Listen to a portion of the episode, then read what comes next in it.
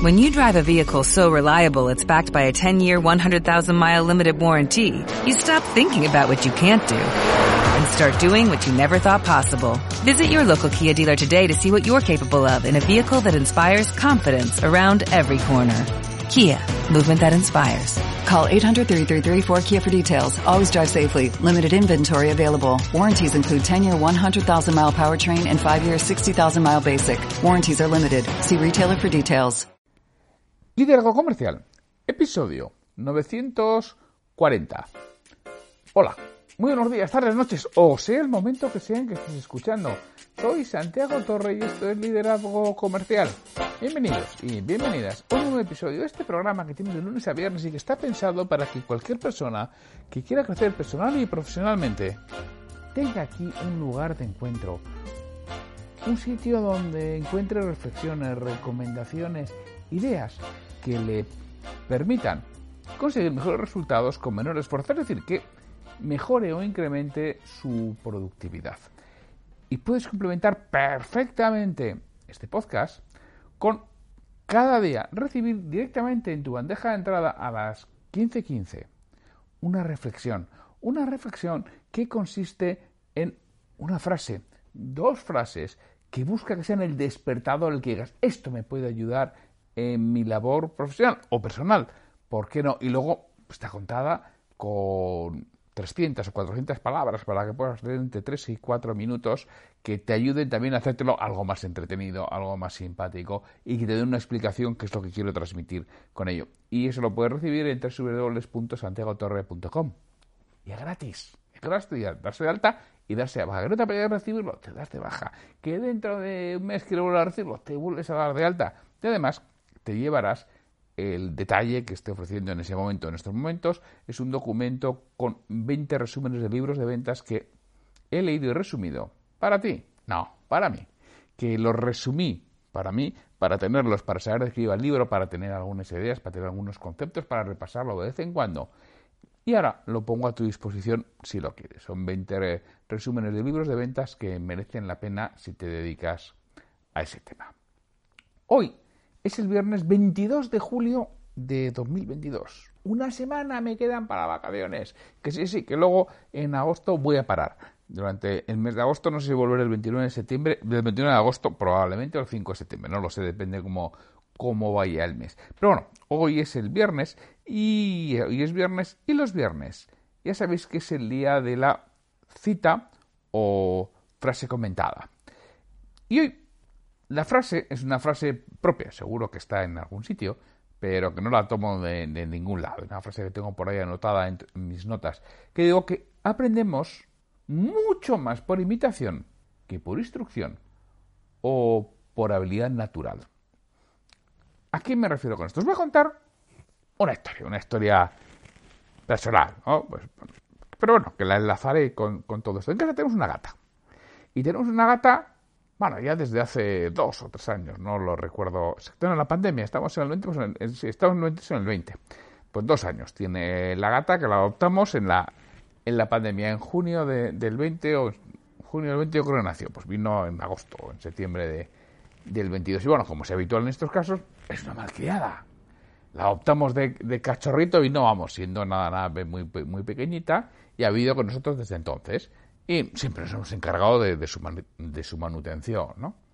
Y el otro día nos robó una anchoa, pescado, una anchoa es un pescado pequeñito, y nos, lo robó, pero no sabía comerla, no era capaz de despedazarla, lo intentaba, pero no sabía hacerlo. Una anchoa, no te estoy hablando ya de que no se ha cogido una lubina, no, no, de la lubina suya, las veis, las veis sale corriendo, se asusta. Pero, y algunos pensaréis, pero qué gata más tonta, ¿no? Y mi pregunta es, ¿por qué pensáis que la gata es tonta? Hombre, pues la respuesta clara y evidente. Porque todos los gatos saben hacer eso, como en una anchoa, va en sus genes. Error. No va en sus genes. Si fueran sus genes, sabría hacerlo. Y muchas veces damos por asumido y tenemos asunciones de ese estilo, ¿no? Esto va en los genes, esto lo llevas de serie. Error, si lo llevara de serie lo haría. Si no lo hago es porque precisamente no va de serie. Otra posible respuesta podría ser no tenía hambre suficiente. Ahí sí, mira, ahí podemos empezar a estar, eh, de acuerdo, porque si hubiera tenido suficiente hambre, seguro que habría encontrado la forma de hacerlo. Creo yo. Igual tampoco, ¿eh? Pero bueno, a lo que íbamos. ¿Por qué lo sabe? Porque claro, si al contrario de lo que hemos pensado, que la gata es tonta, ¿eh? porque lo lleva en sus genes, los animales, y no olvidemos que los seres humanos, ah, humanos somos animales, unos más que otros, aunque por supuesto siempre hay más que, más que yo, ¿eh? eso está claro, pero vamos, decía que los seres humanos somos animales y aprendemos por imitación. El proceso de aprendizaje casi siempre es el mismo.